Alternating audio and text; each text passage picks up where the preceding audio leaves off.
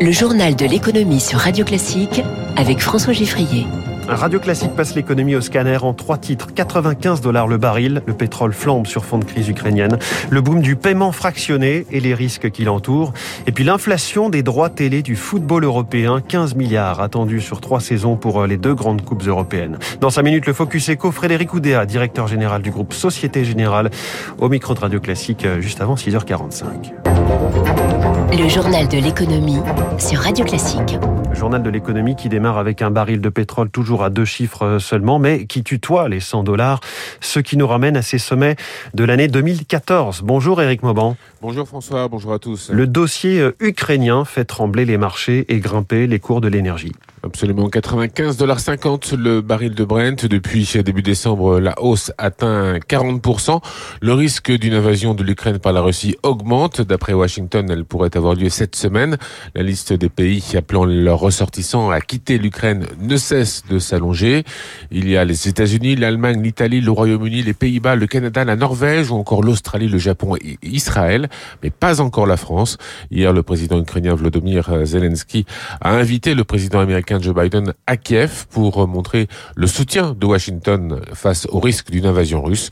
De ce côté, le chancelier allemand Olaf Scholz se rendra aujourd'hui à Kiev puis demain à Moscou pour y rencontrer Vladimir Poutine.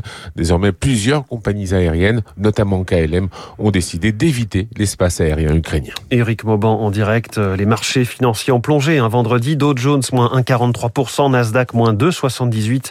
À Paris, le CAC 40 a perdu 1,27% à 7011 points. À Tokyo, le Nikkei est en ce moment en baisse de 2,08%. On parlait de la Russie, sa banque centrale a encore remonté son taux directeur d'un point vendredi. Il s'établit désormais à 9,5%. Tentative pour juguler l'inflation qui est euh, dans le pays à 8,7%. Situation toutefois sans rapport avec celle de la Turquie. Inflation de 48% sur un an en janvier. Le président Recep Tayyip Erdogan a annoncé ce week-end une baisse de la TVA sur les aliments de première nécessité, passant de 8 à 1%. Fruits et légumes et fruits secs, produits laitiers et huiles alimentaires sont concernés. Dans l'Union européenne, c'est un risque de surchauffe financière dans l'immobilier qui est pointé par le comité des risques systémiques rattaché à la BCE. Il s'inquiète en particulier pour l'Allemagne. L'impact de la pandémie et des faibles taux d'intérêt risque d'accroître les vulnérabilités liées aux revenus des ménages ainsi que le niveau d'endettement global. C'est ce que dit cette institution. C'est une tendance qui monte. Vous avez peut-être réglé votre dernier téléphone ou la facture d'un voyage en trois fois. On appelle ça le paiement fractionné. 37% des Français y ont déjà eu recours, selon Kantar. Une sorte de mini-crédit, mais sans les contraintes de dossier. Les montants sont faibles, moins de 500 euros, deux fois sur trois. Mais cette pratique n'est pas sans risque. Émilie Vallès.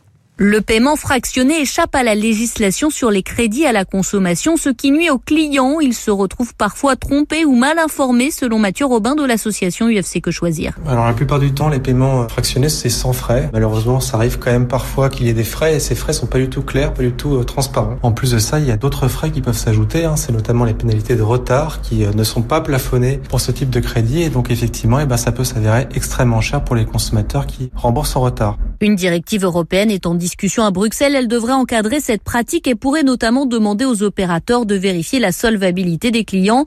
Une nécessité pour Michael Diguet, PDG d'Algon, une fintech qui développe des solutions pour ces paiements fractionnés. Les consommateurs, ils vont potentiellement accumuler sans s'en rendre compte les paiements fractionnés jusqu'à rendre les mensualités insupportables pour leur budget et du coup tomber dans la spirale du surendettement et ça a déjà été le cas en Angleterre. Les achats de Noël 2020 euh, ont créé des problèmes d'impayés euh, assez forts, assez conséquents. C'est là où nous, propose des, des solutions qui permettent d'éviter ça, qui permettent en fait de faire automatiquement l'analyse, la vérification de euh, bah, est-ce que nos revenus permettent de supporter justement ces mensualités. Et il est urgent d'agir car le secteur connaît une croissance rapide de 20 à 30 chaque année. Un marché du paiement fractionné qui pèserait aujourd'hui entre 5 et 10 milliards d'euros en France. Même la SNCF est intéressée. On apprend ce matin dans le Parisien qu'elle le proposera d'ici la fin de l'année. À propos de la SNCF, les critiques continuent sur la nouvelle version de sa plateforme de vente et de recherche d'itinéraires SNCF Connect. Le PDG du groupe ferroviaire, Jean-Pierre Farandou, a promis de tout corriger d'ici la fin mars. Il indique que 50 modifications ont déjà été apportées en 15 jours. Le ministre des Transports, Jean-Baptiste Djebari, a appelé hier à régler au plus vite les dysfonctionnements.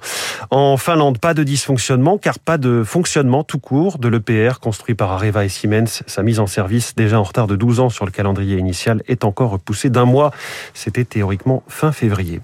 15 milliards d'euros pour la période allant de, allant de, 2024 à 2027. C'est le montant que va demander l'UEFA pour les droits de diffusion de la Ligue des champions de football. Cela représente une hausse de 40% par rapport à la période en cours 2021-2024. Écoutez ce qu'en pense Pierre Masse qui a publié le business des droits du sport chez FIP Édition. L'UEFA veut absolument garder la commercialisation de la Ligue des Champions sous son contrôle. C'est une partie de poker dans un combat, non pas entre l'UEFA et les télés pour gagner le plus d'argent. Non, non, c'est un combat entre l'UEFA et les grands clubs européens. Le message, c'est laisse-moi continuer à vendre les droits de la Ligue des Champions. Il s'adresse aux grands clubs parce que je fais ça très bien. Je fais ça depuis 92 et je fais ça très très bien. Ce qui est pas faux. Hein. Tant qu'on ne verra pas de nouveaux acteurs arriver, à commencer par les GAFA, pour investir des sommes très importantes, ce marché restera au mieux plat. Pierre Masse sur Radio Classique. Il est 6 h